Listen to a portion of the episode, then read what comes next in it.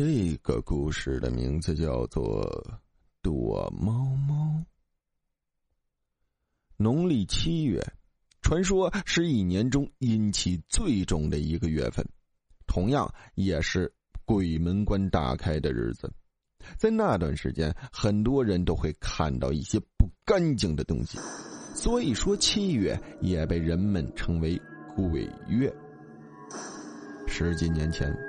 中国的重工业正处于飞速发展时期，很多重工业为了能把劳动力提高，便决定建造小区、构建楼房，给予员工与员工家属们居住。当然，我们一家人也在其中。我们那小区一共建造了四座楼房，每座楼房又分六层，在当时那个年代，居民楼中也算偏高的了。还记得那个时候，每日夜晚我都会找几个同一小区的伙伴们，一起玩躲猫猫，这也成为了我童年为数不多的趣事之一。自从那件事以后，一切都变了。记得那年七月，当时我也就八九岁的样子。吃完晚饭后，我便与往常一样下楼来到小区，而我那几个小伙伴们也非常有默契的集合到了一起。就这样，我们玩了起来。可能玩的太投入了，不知不觉已经十一点多了。小伙伴们商量了一下，决定再玩最后一局，便各自回家。该你找我们了。其中有个小伙伴指着我说的：“这个人叫李玉。”是老爸同事的儿子，平常与我关系很好。行，你们藏吧，我来找。我把手靠在墙上，紧闭上眼睛，嘴里数着：一、二、三、四、九十八、九十九、一百，好了没？见没有人回答，我嘿嘿一笑，睁开眼睛，大声喊道：“我可要找了！”就这样，没过多久，除了李玉外，都被我找到了。又过了大概十多分钟，我基本上把能藏人的地方都找了个遍，却依然没找到李玉。小伙伴们都有些担心了，于是与我一起找了起来，边找还边喊：“李玉，李玉，快出来，放羊了！”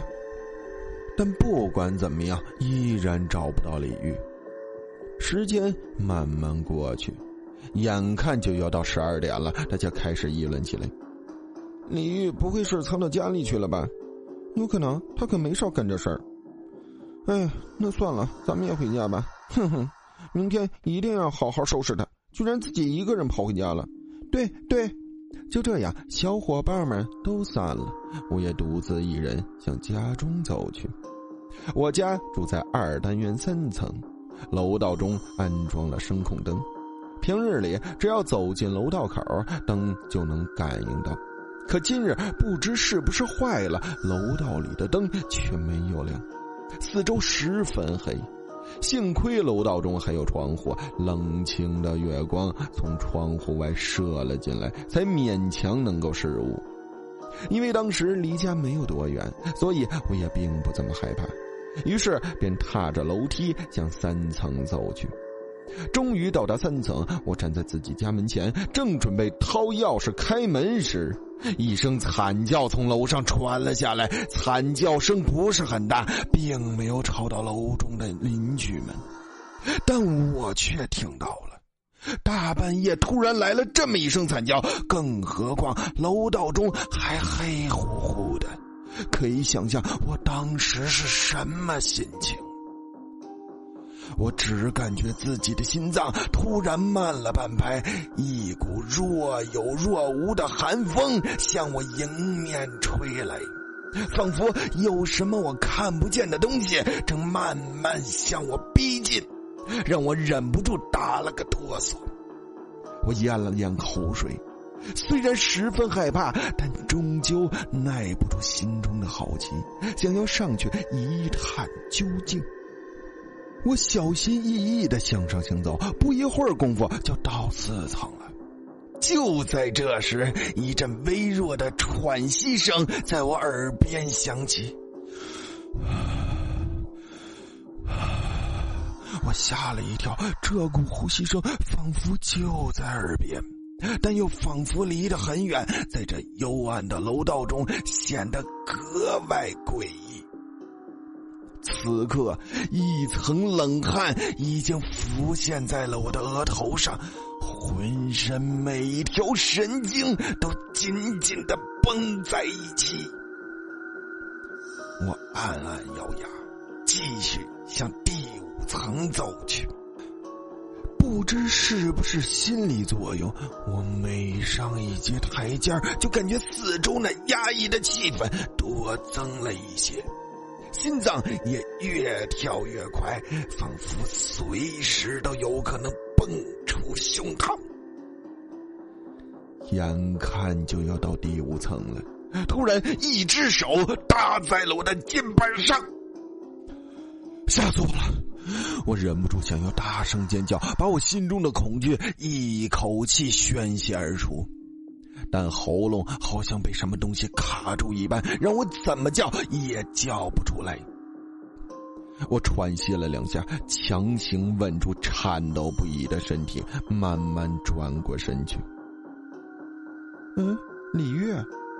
当看到李玉那张熟悉的面孔时，我长呼了一口气，拍了拍还没缓过来劲儿的小心脏，抱怨道：“怎么是你？吓死我了！”李玉面无表情的盯着我，不要上去，快回家吧。看着此时的李玉，我仿佛感觉他有些不对劲，但是到底哪里不对劲呢？当时的我也没有多想。可我刚刚似乎听到上面有惨叫声，我伸手指了指上面，对李玉说道：“哪有什么惨叫声？我刚刚一直在这里。夜深了。”快回家吧！不可能啊！我明明……不待我说完，李玉便抢先阻止，而且声音显得有些生了。我都说了，没有声音，赶紧回家。可，我还想申辩申辩，但一对上李玉那冰冷又尽显空洞的眼神，只好无奈的放弃。哎，好吧，就这样。我在李玉的目送下返回了三楼，拿出钥匙把门打开后走了进去。关门后，正当我换鞋时，一阵杂乱的脚步声从外面响起，随后越来越远，直到消失不见。我笑着摇了摇头，这个李玉下楼弄出这么大动静。换完鞋后，我便回到卧室，慢慢。进入梦乡。第二日早晨九点，我才堪堪起床，准确的说是被门外的声音吵醒，不得不起床。我走出卧室，把家门打开后，便见楼道中站了不少的人，而且还不断议论着什么。唉，造孽呀！也不知道是谁这么恶毒，连孩子都不放过。是啊，看那孩子也就七八岁的样子，就这样死了，唉，怪可惜的。你没看那孩子身体上的器官大部分都被掏空了，这天杀的凶手简直没人性。听到众人的议论声，我忍不住打了个哆嗦。光听别人说，就完全能想象出那种场景。就在这时，只见几名警察从楼上走了下来。身后还跟着我的父母和李玉的父母。只见李玉的父母眼圈有些红肿，明显是刚哭过。几人从我身旁一晃而过，因为父亲走在最后，所以我连忙跟了上去，问道：“老爸，出了什么事情？”父亲叹了口气：“李玉死了，就死在第六层楼道里。”啊？怎么会呢？我吃惊的张大嘴巴，一时间呆住了。昨天夜里还好好的，不知不觉间，我们一行人来到楼下的监控室里，去调出昨晚十一点以后二楼院六层的监控录像。当头的警察对监控室负责人吩咐道：“好。”没过几分钟，监控录像就调了出来。我们一群人围在一起，紧盯着屏幕。没一会儿的功夫，只见屏幕中出现了三个中年男子，其中一名男子肩上还扛着一个昏迷的小孩，是李玉。那个昏迷的小孩就是李玉。监控录像还是非常清楚的。三个中年男子把李玉放在地上平躺着，随后迅速的扒开他的衣物。当一切完成后，其中一名中年男子从身上拿出一把刀，慢慢划开李玉的肚子。李玉虽然是在昏迷中，但切腹之痛仍然让他身体无意识的抽搐了几下，随后再也没有动静了。三个中年男子十分熟练的取出了李玉体内的器官，整个场面血腥异常。监控室中的人看到这幅画面，早已双眼通红，咬牙切齿。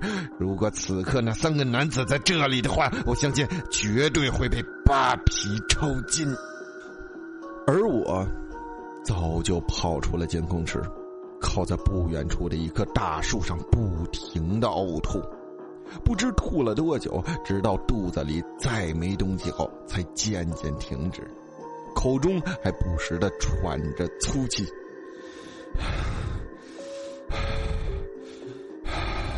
就在这时，我突然想起一件事情：刚才在视频监控中，李玉被害的时间好像是十一点四十左右，可昨晚见到李玉的时间却是十二点多。我倒吸了一口凉气，那我昨天见到的是。想到这里，一滴滴冷汗从额头上滑落下来。此时此刻，我感觉浑身都在发颤，哪怕是身在这炎热似火的夏天，依旧感觉冰冷无爽。好了，故事到这里呀就结束了，感谢大家的收听。大家有什么真人真事儿发生在身边的事儿、亲身经历的事儿、诡异的事儿、不可理解的事儿，可以发信给主播，主播为你讲出你的事迹。记得说明故事发生在哪座城市、大概时间，还有您的职业。